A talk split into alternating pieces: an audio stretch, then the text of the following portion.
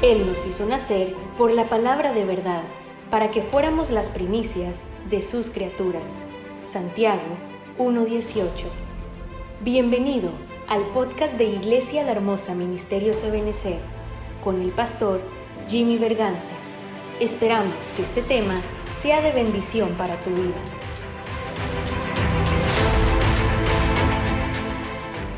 Amado, gloria a Dios.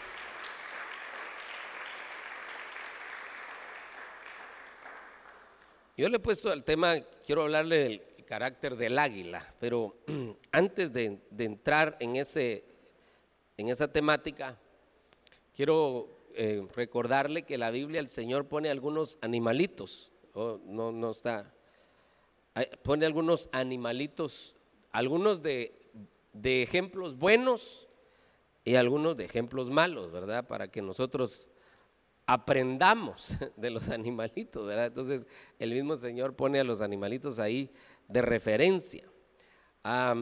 interesante porque aún con su instinto animal, porque ellos no tienen espíritu, ni siquiera tienen espíritu individualizante, ¿verdad? Eh, digamos, usted sabe, bueno, hemos enseñado que los, los humanos tenemos espíritu, alma y cuerpo. Los animales solo tienen alma y cuerpo, no tienen un espíritu individualizante. Es decir, en los animales sí aplica muerto el perro, se acabó todo. ¿Por qué sí aplica? Porque, porque se acabó, su alma y su cuerpo se mueren, en este momento se, se terminan. Pero el humano no. El humano se muere, su espíritu se va a un lugar y su alma a otro. Sigue, la cuestión sigue. Por eso es que la Biblia dice que el Señor nos pastorea aún más allá de la muerte. Porque, ¿Por qué dice eso? Porque después de la muerte necesitamos ser pastoreados también. Bueno, pero el, punto es, los animales solo tienen instinto, su alma es, son sus instintos. Y aún con esos instintos, nos, el Señor nos deja que los miremos y que podamos aprender de ellos algunas cosas. Entonces, estos que le voy a colocar primero, le voy a colocar 12 ejemplos. Los primeros seis son ejemplos negativos. Los otros seis son ejemplos positivos, aunque hay más en la Biblia, definitivamente. Pero, por ejemplo, la Biblia habla de los conejos. Y dice, los conejos, dice, eh, así le dice la Biblia, que es un pueblo nada esforzado. O sea que nos esfuerza apenas hacen las cosas por salir del paso, eso es lo que está diciendo, ¿verdad? porque está trasladándonos a nosotros una lección. Si la Biblia dice que los conejos son nada esforzados, ah, pues de alguna manera al nosotros ver eso deberíamos de decir, yo no quiero ser conejo, ¿verdad? Mire, nosotros no tenemos que ser, no tenemos que ser orejones, ni por conejos, ni por ya sabe qué, ¿verdad? Pero, pero los conejos, nada esforzado, hermano. Yo creo que es necesario que nosotros como pueblo de Dios entendamos que para entrar a la vida en abundancia, uno de los mandamientos es esfuérzate. Esfuérzate y sé valiente. Esfuérzate y sé valiente. Esfuérzate y sé valiente. Yo, yo sé y entiendo, hermano, que a veces hay limitaciones que no nos permiten avanzar, salir adelante. Yo sé que a veces hay problemas, hay dificultades. E, eso eh, definitivamente estamos en un mundo imperfecto que, ha aborrecido a Dios, que le ha dado la espalda a Dios, pero también nosotros en medio de un cuerpo y de una naturaleza caída, con, con mentalidad que todavía está siendo ministrada constantemente. Y somos salvos, ¿verdad que somos salvos? Pero también tenemos que ir en pos de la vida en abundancia, lo que yo le he estado insistiendo. Y uno de los requisitos es esforzarse. Esforzarse. Yo sé que, por ejemplo, en los muchachos en el colegio, yo sé que tampoco se le puede exigir a alguien, a un niño tal vez que no tiene, porque tal vez no todos tienen la misma capacidad para, para las diferentes materias no se le puede exigir que saque 100 en matemáticas si tiene problemas con matemáticas pues lo que hay que hacer es contratar a un maestro que lo ayude, ¿verdad? Y que lo oriente, un tutor que lo vaya ayudando. Entendemos esas necesidades, pero, pero tampoco deberíamos de tener el pensamiento ni ministrarle eso a nuestros hijos. 60 es ganar, lo demás es vanidad. No se debería tener ese pensamiento, ¿verdad? Sino que deberíamos de tirarle a 100 para por lo menos sacar, sacar 99.99 esforzarnos, dar lo mejor de nosotros en todo lo que hacemos. En su trabajo, esfuércese y sea valiente. En su vida matrimonial, esfuércese y sea valiente. En su vida familiar, esfuércese y sea valiente. En todo lo que hagamos, esforcémonos. Hacemos algo en la iglesia, esforcémonos por hacerlo de la mejor manera, para que no seamos conejos. Si usted mira que alguien solo hace no hace ni siquiera lo que le piden. Fíjese que el que hace lo que le piden, la Biblia dice que es un siervo inútil. Dice, eso dice la Biblia. Siervos inútiles somos, Señor, porque solo hicimos lo que nos pediste. Solo hicimos lo que nos pediste. Así le dice, es siervo inútil. O sea que el Señor pide algo y quiere que uno dé la mía extra. Y Él dice, ¿verdad? Acuérdense que cuando, cuando los... cuando el Señor vino a la tierra, los israelitas estaban bajo el dominio romano. Y para los, romanos respetaban eh, las, las, festividades judías y el, el, día de reposo lo respetaban. Entonces, eh, una de las cosas que se daba es que el romano no podía exigirle a un, a un judío que le llevara una carga más de una mía. Solo una mía era lo máximo porque era el día de reposo. Y el Señor Jesús viene y dice, si te piden que, lleves la carga una mía, tú lleva la dos. Es decir, da la mía extra. Nosotros como pueblo de Dios tenemos que ser gente que demos la mía extra y el Señor nos va a bendecir. Eh, empecemos a hacerlo en las cosas espirituales. Eh, que demos la mía extra cuando alabamos, la mía extra cuando adoramos, la mía extra cuando servimos. Eso es esforzarnos por dar lo mejor. Y de lo demás, el Señor se va a encargar de irnos bendiciendo y irnos ayudando. Amén. Bueno, en los conejos nada esforzado. Las sanguijuelas. Dice que no se cansan de pedir. Solo dame, dame quiero. E, entonces, hermano, tenemos que pedirle al Señor que no seamos sanguijuelas, ¿verdad? Solo pedir. Eh, y esa es parte de la mentalidad que a veces se posiciona en el humano, porque tiene su mano extendida para pedir, pero no tiene su mano extendida para dar. Y por eso, como decía el hermano en las ofrendas, y por eso es que a veces no es bendecida la persona, porque no, no da. Habría que ver si no da porque no tiene o no tiene porque no da. E, eso habría que verlo. Y no importa cuánto sea el, la escasez o la dificultad económica que uno esté pasando, siempre va a tener para dar algo. Aquella viuda de las dos blancas tocó el corazón de Dios con sus dos blancas. No necesitaba echar un millón al, arca del tesoro, sino echar de lo que ella tenía y ahí tocó el corazón de Dios. Entonces, cuando uno no da, sino que solo está dispuesto a recibir, es sanguijuela. Mire, por eso eh, eh, me da un poco de pena decirlo, ¿verdad? Pero usted sabe, por ejemplo, que cuando hay una catástrofe, natural en, cualquier país del mundo. Los países del primer mundo, Estados Unidos, Canadá, Europa, luego mandan ayuda. Luego mandan médicos, luego mandan medicina, luego mandan esto, mandan lo otro. Y, siempre están dispuestos. Y a, veces, hermano, nosotros no estamos dispuestos a desendeudar a nuestros vecinos. A mí me, sorprendió, por ejemplo, una noticia que escuché, creo que sí era cierta, del presidente del Salvador, y, me llamó la atención y dijo, dije que qué bueno, ¿verdad? Yo no, no estoy hablando de política ahorita, estoy hablando de la forma de pensar. Pero que ellos ya habían avanzado bastante en la vacunación y que estaba invitando a, a otros países que tuvieran problemas con eso, que llegaran a El Salvador a vacunarse. Entonces estaba promoviendo el turismo, aprovechando, ¿verdad? Pero estaba ofreciendo ayuda. Nos mandaron vacunas a nosotros. México nos mandó vacunas a nosotros, hermano. Es decir, nos, tendieron la mano, pero, ¿cuándo vamos a tender la mano nosotros? O siempre vamos a estar con la mano que nos den. Deme, deme, deme. Una limosina, por favor, ¿verdad? Tenemos que quitarnos la, mentalidad. Perdón, no, no, quiero ser abusivo, de ninguna manera, hermano. Yo le quiero hablar con todo respeto y con todo amor. Pero lo que pasa es que así le llama la Biblia. No, mejor no se lo voy a decir. Es que le voy a decir que teníamos que quitarnos la mentalidad de sanguijuela, pero tal vez se oye muy pesado.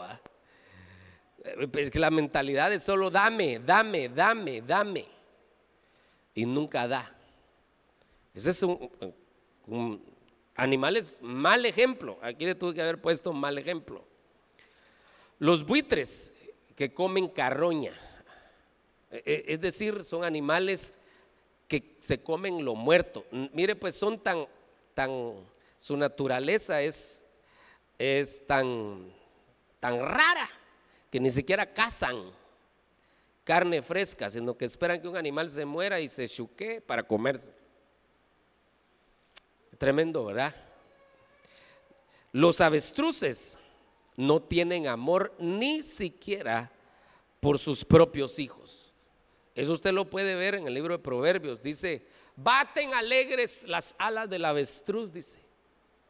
¿Acaso están alegres por, por el amor? ¿Acaso ese plumaje es del amor? Eso dice la Biblia. Y dice, no, no es así. Lo que pasa es que el, el, avestruz no ama ni siquiera a sus hijos porque olvida sus huevitos en la arena y se olvida que una bestia los puede pisotear. Imagínese, hermano. Yo, yo, bueno, con todo respeto, pues estamos platicando, estamos platicando de esos animalitos y cómo en algún momento nos están llamando a la reflexión. Pero usted sabe que una de las imágenes que se ha deteriorado en la sociedad es la imagen de, del padre, de, los, de papá. Están así que digamos cuando alguien quiere maltratar a otra persona no le dice tu padre. ¿Verdad que no? ¿Cómo le dice?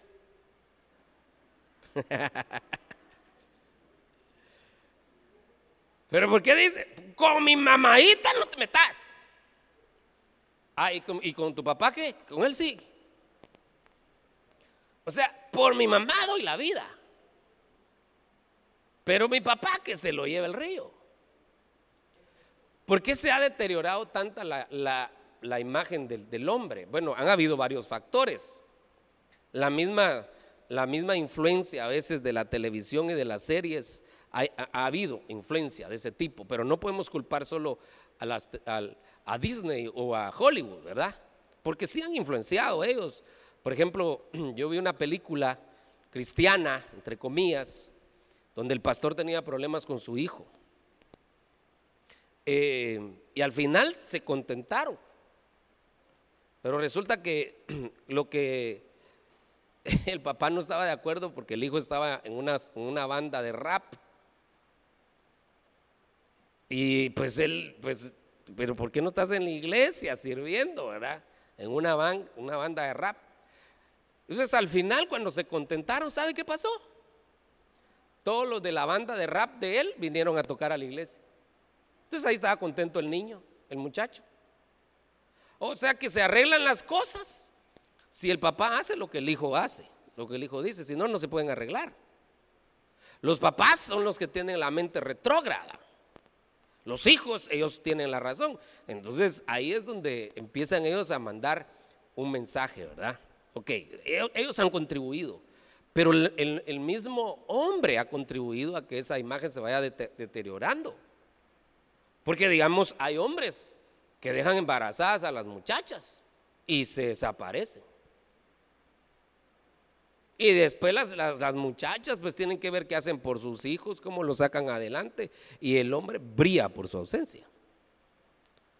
¿Por qué cree, por qué cree usted entonces que, que no es acaso esa la razón por la que se, la imagen de la madre se ha, se ha levantado tanto y la del hombre se ha deteriorado? ¿Qué se festeja más, el Día del Padre o el Día de la Madre? Yo me recuerdo cuando yo estudiaba en, la, en, básicos, no, no celebraban el Día del Padre en el colegio. El Día de la Madre, sí, hasta se, suspendían clases, se hacían actividades y sorteos, pero el Día del Padre no se celebraba. No lo estoy diciendo con resentimiento, yo solo quiero llamarle a la, reflexión, porque yo no era ni padre en ese momento. Entonces, dejan embarazadas, ya no se hacen responsables de los niños. Otra cosa que han hecho a veces, yo no digo usted, sino que ha pasado en la sociedad, es que eh, beben, reciben su salario y se van a tomar. No llevan el sustento a su casa. Y cuando llegan, no solo llegan sin el sustento, sino que llegan a maltratar a su mujer y a sus hijos. Entonces todo eso se ha ido eh, haciendo que se pierda la imagen eh, adecuada de la paternidad y la sociedad le ha dado un valor a la madre que, pues que de alguna manera algunas mamás pues han tenido que salir adelante en defensa de sus hijos. Por eso es que se ha dado esa situación. Sin embargo, nosotros que estamos en Cristo tenemos que recordarnos que la figura paterna es necesaria para un niño. Se han hecho algunos estudios. Yo compartí ahí con algunos hermanos este, este dato.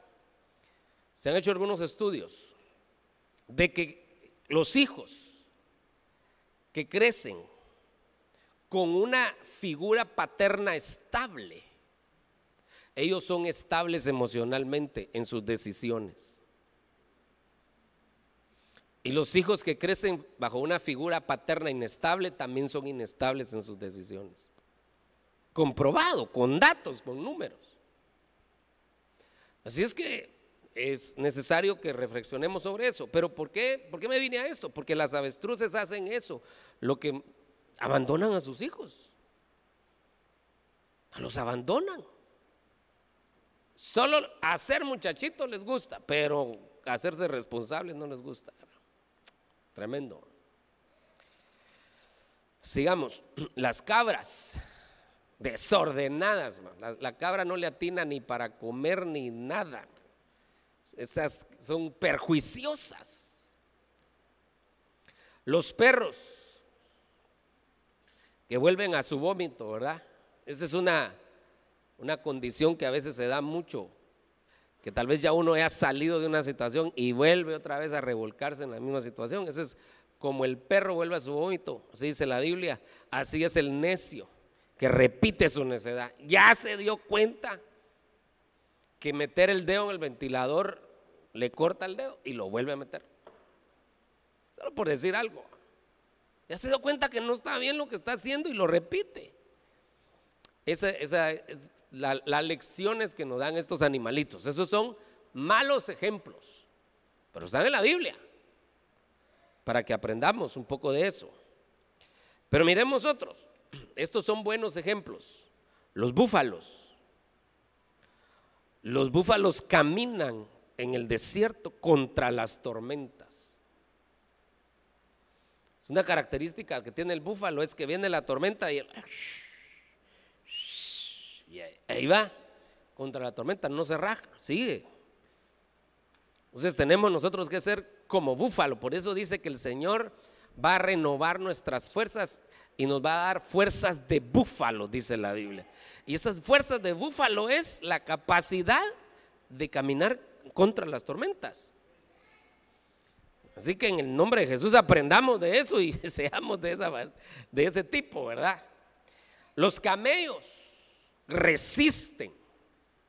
Ellos no es tanto que resistan la tormenta, sino que resisten los calores, resisten el peso y resisten la distancia.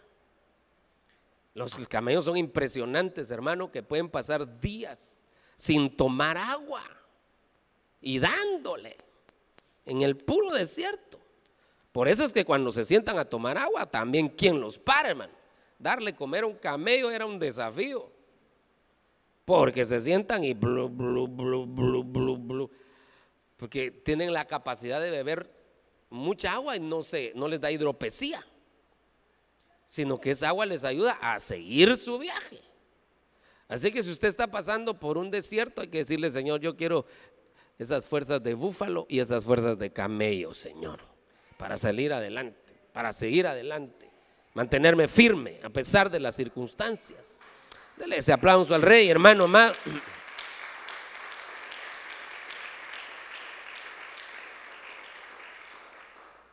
La Biblia nos habla de las hormigas, que son previsoras. Prevén. Aquí nosotros no lo notamos mucho porque nuestros inviernos no son como los inviernos del norte. Nosotros aquí estamos en verano ya, en nuestro verano porque dejó de llover pero realmente en el norte del, hemisferio, en el norte del planeta, ya están en puro invierno ahorita. Empezó el invierno, es un frío terrible, temperaturas menos cero, la nieve. Entonces las hormiguitas, ¿qué van a encontrar? Aunque resistieran el frío, salen a la nieve, que no van a encontrar nada. Porque ya ni los árboles botan nada, porque los árboles a estas alturas ya botaron sus hojas, están secos. Entonces, ¿qué hacen las hormigas? En el verano preparan su comida para que cuando llega el invierno ya tienen que comer ahí en su, en su madriguerita, ¿verdad? Pero eso se llama previsión. Usted sabe que ahorita con esto de la pandemia, hermano, se vieron tantos casos, gente que se nos adelantó, que esta es otra cosa que tenemos que analizar, ¿verdad? Porque hay gente que se fue y por qué nosotros estamos vivos. ¿Será que los que se fueron, se fueron porque eran buenos o porque eran malos? No deberíamos de atrever a juzgarnos eso, ¿verdad? A juzgar eso por dos cosas. Porque puede ser que Dios se lleve a alguien por amor. La Biblia dice, muere el justo. Y no hay quien entienda que ante el mal fue quitado el justo. O sea que Dios se lo llevó por amor. No, no podríamos saber eso. Tampoco podríamos saber si se fue por malo, ¿verdad? Tampoco podríamos, nosotros no podríamos juzgar. Lo que sí es cierto es que se fue. Y tampoco tendríamos que decir que los que nos quedamos nos quedamos por buenos. ¿No será que nos quedamos porque todavía nos faltaba? Y el que se adelantó, se adelantó porque estaba más listo que nosotros. Porque estamos vivos. Pero, pero le hablo de esto porque vimos que pues, de repente la persona se puso grave y a hospitalizarla, a internarla al intensivo y se murió. No le dio tiempo ni de despedirse de sus hijos porque ya no los dejaron entrar. No le dio tiempo ni de decir su último adiós, ni de, de firmar un testamento o de decir la bicicleta que tengo en el garaje la dejo a fulano de tal. No le dio tiempo de nada. Yo, le he insistido, hermano, que nosotros debemos de prepararnos, ser previsores. No solo en lo espiritual. Claro, desde luego en lo espiritual, estar preparados por si el Señor nos llama cualquier día. Estar preparados. Pero también en lo material, estar preparados. Si tiene la capacidad, la posibilidad, compre un seguro de vida. Ay, no, hermanos, que saber con quién se lo va a gastar mi mujer si usted ya ni lo va a ver. Pero ya eso ya es responsabilidad de ella. Por lo menos usted hizo su parte y no va a ser como aquel profeta que dejó a sus hijos endeudados. Entonces, cosas como esas, ¿verdad? Y, y, si se tiene la posibilidad de comprar un segurito, si tiene la posibilidad de dejar arregladitas sus cosas, poner a nombre suyo las cosas que tiene que poner y dejar bien dicho cómo, cómo van a ser distribuidas si usted en algún momento no está. Eso se llama prever, prever. La previsión es bien importante, hermano, en todas las cosas. Nosotros tenemos que saber que a veces La mentalidad nuestra es solo estar reaccionando. Nos cayó auditoría en, el trabajo y entonces empezamos, a, ¿y dónde está aquel folder? ¿Y dónde está aquella cosa? ¿Y dónde está? ¿Y por qué? Porque hay que esperar que llegue la auditoría para tener todo en orden. ¿Por qué no lo tiene uno en todo el orden todos los días? Es que venga la auditoría cuando le dé la gana. Yo tengo las cosas en orden. Eso debería ser previsión. Amén. Bueno, las hormigas son previsoras. Las palomas, su fidelidad. Una de las características de este animalito es que cuando pone su ojo en otra, eh, en su, en su pareja, digamos, ella no cambia de pareja. Por eso es que la Biblia menciona los cuatro pasos para que alguien se case, ¿verdad? Hermana mía, amiga mía, paloma mía y perfecta mía. Entonces, ¿cómo debe empezar una relación entre los jóvenes? Hermana mía, lo conocí en las cosas de Dios. Amiga mía, empezamos a tener relación, a, platicar, a compartir, a tomarnos una Coca-Cola de vez en cuando y, todo eso. Eso es amiga mía, sin abacho, sin becho, pero sí conociéndose. Pero luego deciden comprometerse, porque ya no tienen ojos para nadie más. Esa es la etapa de paloma mía. Por eso le llama paloma mía. Y después perfecta mía cuando se casa. Entonces la fidelidad es una característica de las palomas. Tenemos que aprender nosotros a ser fieles, fieles a Dios, fieles a nuestros cónyuges, fieles a la iglesia, fieles a nuestros hijos, fieles, fieles, fieles en nuestros privilegios, fieles en lo que el Señor nos ponga. Y recuérdese que el que es fiel en lo poco, lo van a poner sobre mucho. Muy bien, la fidelidad. Las ovejas. ¿Cuántas ovejas del Señor hay aquí? Son mansas y también son productivas. Dice que lindo. Porque no solo no le dan tanto problema al pastor, sino que dan lana. Esa es la diferencia de las cabras. Dan lana y el, y el pastor las tiene que esquilar, no trasquilar. Porque ahora con esto de la doctrina de la prosperidad lo que hacen es trasquilar, y ni siquiera son sus ovejas, sino las ovejas de otros que miran la televisión ahí por enlace, no son ni sus ovejas, pero las trasquilan. Pero ¿qué debe ser el pastor? Debe esquilar, el esquileo, eh, porque si la, la, oveja no se le quita la lana, también se enferma. Eh, eh, estoy hablando de la oveja natural. cada cierto tiempo se tiene que... Eso, de hecho, los judíos hacían una fiesta que se llamaba la fiesta del esquileo. Y era donde las, ovejitas daban la lana, es una forma de agradecimiento a su amo, ¿verdad? ahí está la lana. Es el esquileo, mansas y productivas. El león no retrocede ante nada. Esta es una característica del león, hermano. Dice que no retrocede. Así que usted para atrás, ni un paso ni siquiera para agarrar aviada. Amén. Que el Señor nos ayude a tener estas características buenas, ¿verdad? Dígale, Señor, queremos aprender, queremos aprender esto. Amén. Dale un aplauso al Señor todavía, pues, hermano amado.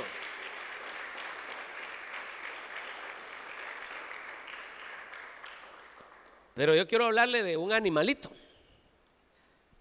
que es el águila. Si me hacen favor, tráeme, tráeme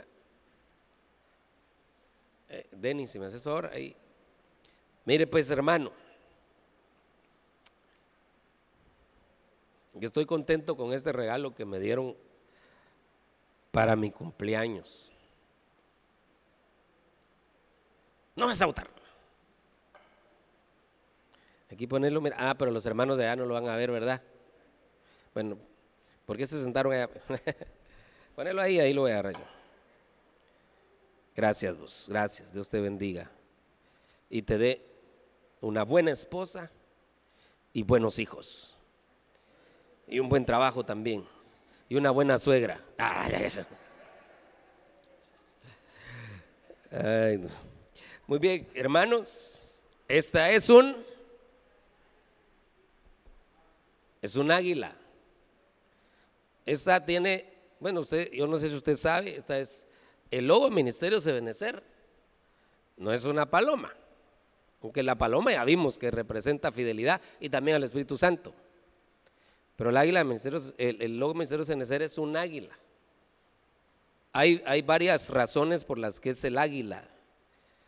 Una de ellas es que el águila no es carroñera como el buitre, no come carne chuca, sino que caza su presa.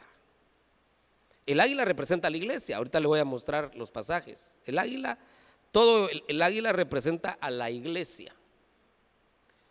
Y las alas del águila representan a los ministros. También le voy a leer esos, esos pasajes.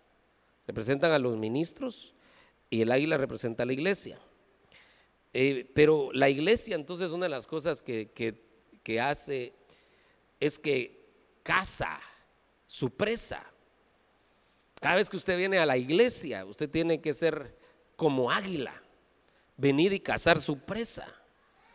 Hermano, eh, el Señor nos da alimento constantemente, alimento espiritual, y ese alimento espiritual es poderoso y, nos, renueva las fuerzas, nos abre el entendimiento, un montón de cosas. Eh, mire, Elías fue alimentado primero por cuervos, después fue alimentado por una viuda, pero después fue alimentado por un ángel. Es, es, algo, es figura de lo espiritual. Y dice que con esa fuerza de esa comida, corrió 40 días y 40 noches sin dormir y sin comer ni beber más. O sea que la, bebida, la comida espiritual es, poderosa, hermano, nos, nos ayuda. Entonces el águila caza su presa. Y una de las cosas que hace es que eh, tiene una visión, por eso también representa al ministerio apostólico, aparte de que representa a la iglesia. Hay cinco alas ministeriales que representan a los ministros. Y las alas de águila, aparte de representar a los ministros, también representan al ministerio apostólico. ¿Por qué ministerio, ministerio apostólico? Porque tienen un ojo, hermano. Desde las alturas tienen una visión aguda y pueden divisar su presa desde las alturas. Y su comida favorita es la serpiente. Vaya pues. Entonces el cristiano águila no es el que anda diciendo, ay hermano, es que el diablo, hermano. El diablo, hermano. El diablo, hermano. No, entonces no es un águila. El, eh, el, es el diablo el que debería de salir huyendo cuando mira el águila que viene. ¡Ah! El diablo tiene que ver dónde se esconde, hermano, ¿verdad? Porque así dice la Biblia. Sobre esta roca, sobre Jesucristo, levantaré mi iglesia. Y las puertas del infierno no prevalecerán contra ella, dice, ¿verdad? Qué lindo, hermano. Entonces usted tiene que ser como el águila, volar a las alturas, tener una visión desde las alturas diferente, una perspectiva diferente. Eh, eh, hermano, que, que, que, pues, que seamos, que, nosotros seamos quienes le hagamos la vida cuadrito al diablo y no el diablo a nosotros. Que peleemos la batalla de la fe. Y que, y que seamos, hermanos, los que casemos también la presa cada vez que venimos a la iglesia, que podamos ser como el águila. Entonces quería hablarle de este animalito, lo voy a dejar aquí que está bonito, ¿verdad? Desde luego que no, nosotros no adoramos ninguna imagen ni de lo que está en los cielos, ni de lo que está en la tierra, ni de lo que está bajo la tierra, ninguna, ni ángeles. Por cierto, digamos, hay gente que tiene angelitos en su casa. Es una imagen. Es una imagen. Y por muy angelito que sea, la Biblia dice, no te harás imagen, ni de lo que hay en el cielo, ni de lo que hay en la tierra, ni de lo que hay debajo de la tierra. Entonces, ni de los pitufos, tampoco de ángeles, ¿verdad? Porque los ángeles son ministradores, pero, hacerse, tener una imagen, pues ya, eso ya es otra cosa, ¿verdad? Bueno, se lo dejo ahí, se lo como algo extra.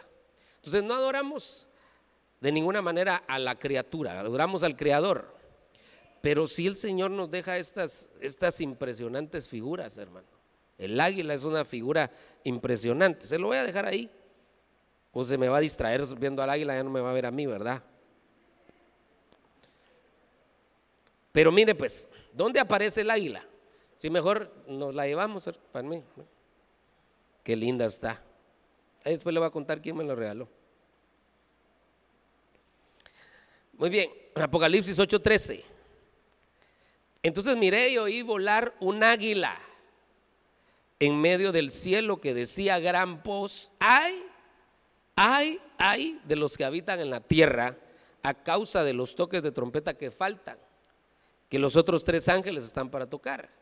Esa águila que va volando, esa es la iglesia que va volando. Se fue, se fue de esta tierra. Ya la iglesia se va de esta tierra. Así cantamos un canto. Porque aquí no está su mansión. Y, miren lo que decía, volaremos con gozo a los cielos. Ese es, el águila que está volando. Ahí va el águila. Y mientras va volando, ese es el águila volando, mire, va volando hacia el cenit. Entonces, mientras va volando, aquí los hermanos de este lado, mientras va volando, este, también va diciendo, pobrecitos los que se quedaron. Ay, de los que habitan en la tierra a causa de los toques de trompeta que faltan. Entonces está diciendo, el águila se fue, pero aquí la cosa se va a poner terrible. Entonces, ¿qué tenemos que hacer nosotros? Ser parte de esa águila. Esa es la sombra, es de la sombra de la iglesia, que está siendo llevada a las alturas. Tenemos que pedirle al Señor ser parte de esa águila. Por eso es que tenemos que tener un, carácter como el carácter del águila. bueno, ¿dónde más aparece el águila? En Apocalipsis. En Apocalipsis 12, 14. Dice, y se le dieron a la mujer las dos alas del águila. Pero entonces, ¿y qué pasó con el, con el águila? Porque, porque como que el águila estaba ensamblada y la desensamblaron, ¿verdad? Como que las alas estaban ensambladas. Y ahí va el águila volando. Pero estaban ensambladas las alas al águila. Y según Apocalipsis 12, como que les desamblan las alas. Y solo se queda el águila. Y las alas se las quitan. Porque dice que las alas se las dieron. Y se le dieron a la mujer las dos alas de la gran águila. ¿Cuál águila? La de Apocalipsis 8:13 a fin de que volara de la presencia de la serpiente al desierto. Estos son los que se quedaron. Mire pues, eh, voy a terminar de leer el versículo. Que, volara de la presencia de la serpiente al desierto a su lugar donde fue sustentada por un tiempo, tiempos y medio tiempo. Entonces aquí las alas del águila las envían para ayudar a los que se quedaron en la tribulación. Eso es lo que está diciendo ahí. Esta mujer Aquí está la tribulación. ¿Por qué? ¿Por qué decimos eso? Bueno, usted puede leer Apocalipsis 12 en, su casa, pero aquí dice que la serpiente, que era el dragón, y él la está persiguiendo. Eso, eso quiere decir que estamos hablando aquí de los que se quedaron. Este es un tema que hemos hablado en otras ocasiones. Pero lo que yo le estoy tratando, porque no me quiero desviar mucho, es que las alas del águila las envían a ayudar. Entonces, ¿qué, representan las alas del águila? Representan los ministros que son enviados a ayudar a la iglesia que se quedó. Entonces va el águila volando, se fue, se escaparon de la ira que venía. Muy bien, lograron escapar. No todos los cristianos, sino los cristianos águila. Ese es el punto. No estoy hablando de venecer ahorita, estoy hablando del carácter, ¿verdad? Que el Señor nos está poniendo aquí como una sombra. Entonces, son arrebatados y luego les quitan las alas, le quitan las alas al águila, el águila se queda arriba. Y esas alas son los ministros, los envían a ayudar a la mujer que está siendo perseguida en la tribulación.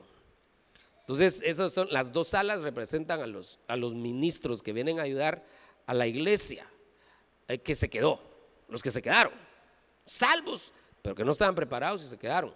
Entonces envían a los ministros. Claro que ya los envían con, con, unción, con poder, inmortales. Ya el anticristo no les va a poder hacer nada, pero de todas maneras los envían. Esas son las alas del águila. Entonces, veamos, estoy poniéndole la perspectiva del águila, la iglesia que se va, se queda el águila, las alas se las desprende y regresa a ayudar a los que se quedaron en la tribulación. Esperamos que usted sea de los primeros, ¿verdad? Los que va hacia el cenit en el águila. ¿Cuántos quieren ser águilas, hermano? Diga conmigo, yo quiero tener ese carácter de águila. Amén, eso, eso es lo que queremos hablar. Entonces miremos Ezequiel 1.10, una de las características del águila. Y la forma de sus caras era como la cara de un hombre. Los cuatro tenían cara de león a la derecha, cara de toro a la izquierda, y los cuatro tenían cara de águila. Aquí está hablando de, los querubines, porque los querubines bueno, nosotros le decimos querubín, pero realmente la palabra correcta es querube. Porque cuando hablamos de querubín, en el, en el hebreo solo con ponerle in al final, ya se está hablando de algo plural. Eh, pero a uno le cuesta un poco asimilarlo así, ¿verdad? Entonces lo vamos a decir de esta manera. Los querubines tienen la capacidad de ensamblarse. Entonces, eh, esos son esos seres vivientes también que aparecen en Apocalipsis. Pero tenían la capacidad de ensamblarse y desensamblarse. Entonces, unos con cara de águila, otros con cara de hombre, otros con cara de, de toro o buey, dicen otras versiones, y otras con cara de águila.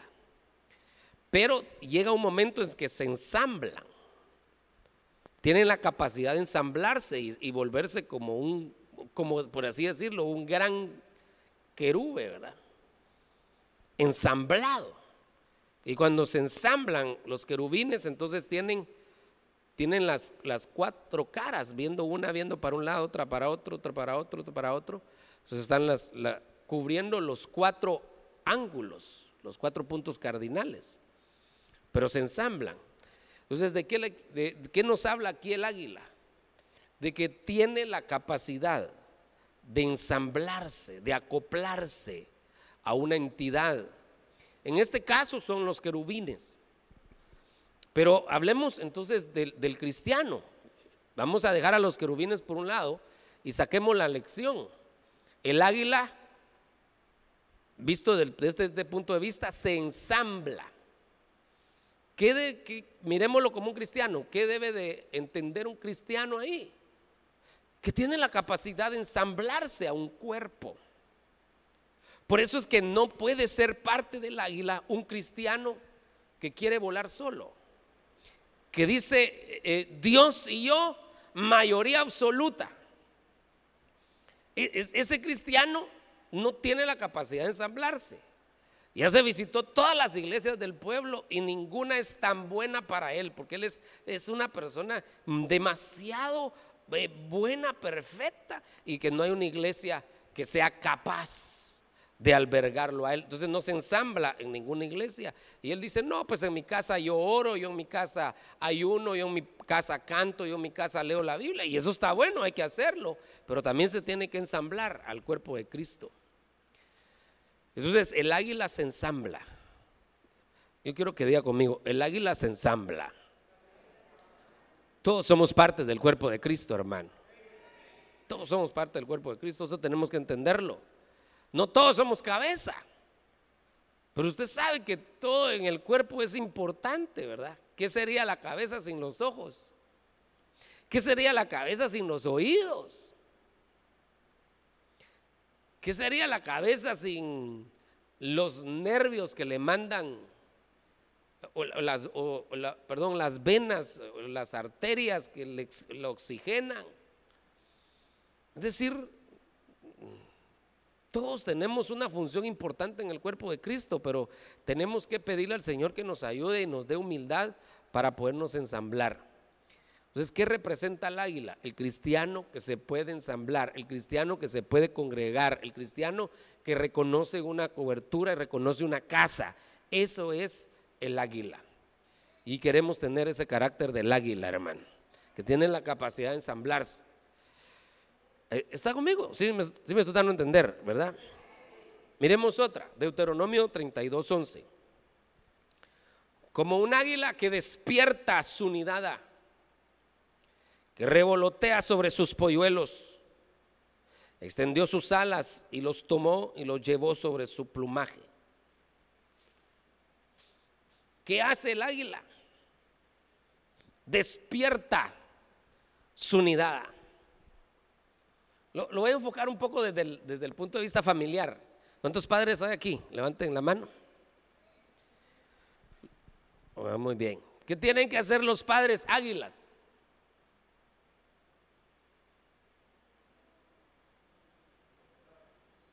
Ayúdeme a predicar, pues.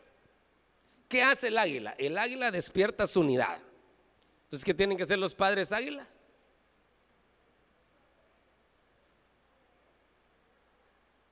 Sí, por ahí va la cosa. Despertar a los suyos. despertar a sus polluelos, a sus aguiluchos. Despertarlos y decirles, tenemos que ser como Josué. Yo y mi casa serviremos al Señor. Vamos a ir a la iglesia. y no que ay, el muchachito se durmió. No, pues, ¿qué? Se durmió, tráigaselo cargado, pero tráigaselo. Yo y mi casa serviremos al Señor. Dice que, que, interesante porque eh, se nota cuando una casa es una, una, casa de águilas. Porque hay un padre águila. Y ese padre águila no deja, no deja a sus hijos. Vamos, vamos, vamos, vamos. Y que tenemos que servir al Señor, tenemos que ir a la iglesia. Y los vuelve culteros a los hijos, hermano. Los vuelve culteros. Porque él es cultero también. Lo culto, culto, culto. Y ahí están los hijos, culto, culto y culto. Y preparas tu ofrenda y te preparas y, te está despertando a su unidad. Y a la hora de la alabanza, dancemos juntos, levantemos nuestras manos, adoremos al Señor.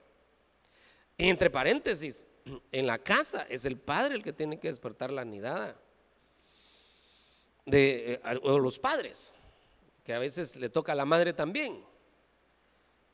Pero digamos, cuando, cuando usted los trae a la iglesia y los quiere enseñar a servir y todo, hay que pedirle al Señor la sabiduría, pero no use el método que usan algunos hermanos. Mira, aplaudí porque si no te va a regañar el pastor. Danzá porque si no te va a regañar el pastor. No más que es chicle porque si no te va a regañar el pastor. No, no se debería de hacer eso. Sino se debería hacer, vamos a la casa del Señor. Tira ese chicle. De una vez aquí en la casa. Nada que, que porque regaña el pastor, no es que no está bien. Como hay gente que cuando corrige a sus hijos, verá que tal vez le están haciendo algo, algo no tan bueno al vecino. Entonces le dicen al hijo, véngase para acá usted, patojo. Porque no quiero problemas con el vecino. No, no, eso no es por eso. O sea, lo que le está diciendo es, lo que usted está haciendo es bueno, lo que pasa es que el vecino es malo. Eso le está trasladando. Entonces hay que decirle, véngase para acá, porque eso que está haciendo no está bien. Así es sencillo. Entonces lo mismo debería hacer en la iglesia despertar a la anidad. Pero no echarle la responsabilidad al pastor, sino que agarrar la responsabilidad que a nosotros nos corresponde. Aunque no diga amén, pero eso es en lo familiar, ¿verdad? Le estoy dejando ahí una chibolita. los padres águilas tienen que despertar a su unidad. Pero entonces, ahora miremoslo como la entidad iglesia. La iglesia, el águila despierta su unidad, revolotea sobre sus polluelos. Es decir, que es, una iglesia activa, una iglesia que no se queda eh, tranquila, no se queda estancada, una iglesia que evoluciona, una iglesia que avanza. Y dice, vamos pues, ya estás listo, vamos y va, a haber una administración del Espíritu Santo eh, especial, por ejemplo, y, usted le dice a su familia, vamos a ir, pero toda la iglesia está con eso porque quiere recibir la administración. Ah, vamos a ministrar los dones del Espíritu Santo y ahí está la iglesia queriendo recibir los dones del Espíritu Santo. Vamos a ministrar la Santa Cena, ahí está la iglesia recibiendo la administración de la Santa Cena. Pero que todo lo que es convocada se activa, no es pasiva. el águila no deja que se duerman sus aguiluchos, sino que los mantiene activos, activos. Claro que ahí también toca la parte de los ministros, ¿verdad? Que no se duerma. Dígale al que le está la par suya. No se duerma, hermano. Tiene que ser como el águila. Pero yo, hermano, sí, yo sé que el tiempo se me fue. Voy a leer este versículo y otro, pero si me van ayudando con el piano. No soy profeta ni hijo de profeta, pero yo proféticamente quiero decirle que es tiempo de que esta nidada se despierte. Otra vez, ay, con ese amén, hermano, no, no despierta, pero ni el diablo, hermano. Es tiempo que esta nidada se despierte. Ya, ya más o menos. que se despierte la nidada. Es tiempo.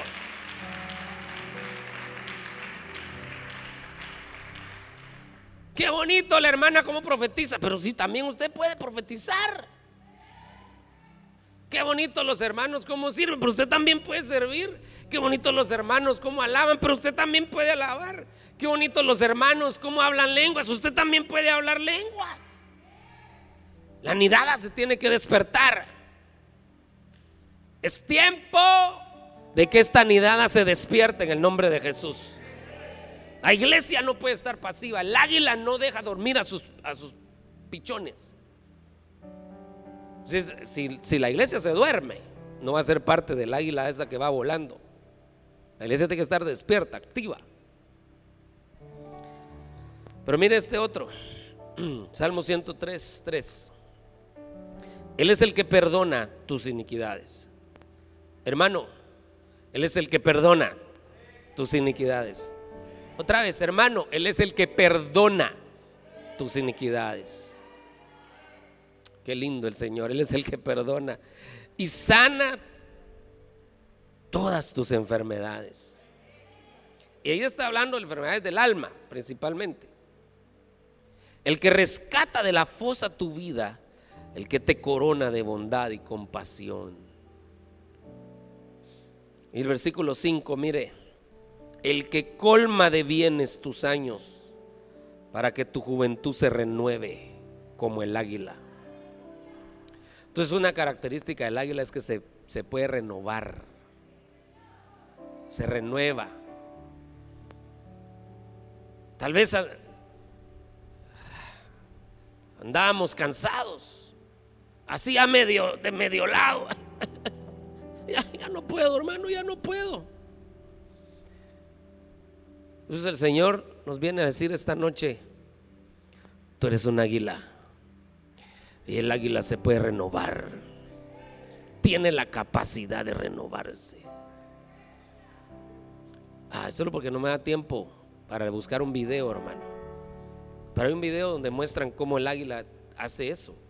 Cuando ya se siente vieja, que se está envejeciendo, se siente cansada, se sube a una peña, una peña alta donde no, no le alcancen los depredadores, se empieza a arrancar las uñas, las plumas y se queda toda fea, despellejada, así como los pollos cuando usted los cuando usted les quita las plumas para cocinarlos, así se queda el águila. Y por último, se golpea el pico contra la peña hasta el pico se le cae, hermano. Para, renovar hasta el hablar. Y de repente empiezan a salir otra vez las uñas, uñas nuevas, plumas nuevas, pico nuevo. Y aparece el águila, pero nuevecita en los aires. ¡Ah! Y la serpiente tiene que ver dónde se esconde. Así que renuévese, que el Señor renueve sus fuerzas. Él es el que perdona todas tus iniquidades, el que sana todas tus enfermedades, el que rescata de la fosa tu vida, el que te corona de bondad y compasión, el que colma de bienes tus años para que tu juventud se renueve como el águila. Es tiempo de renovarnos, de renovar nuestras fuerzas, de decir, Señor, yo hoy me quiero levantar, empezar de nuevo, llenarme más de fe, de esperanza, sabiendo que todo lo que soy depende de ti y no depende de mis fuerzas, sino de tus fuerzas. Gracias por escuchar el podcast de Iglesia La Hermosa Ministerio Ebenecer con el pastor Jimmy Berganza. Recuerda que puedes seguirnos en nuestras redes sociales como Ministerio Ebenecer Tiquizate en Facebook, Instagram y YouTube. Que Dios te bendiga.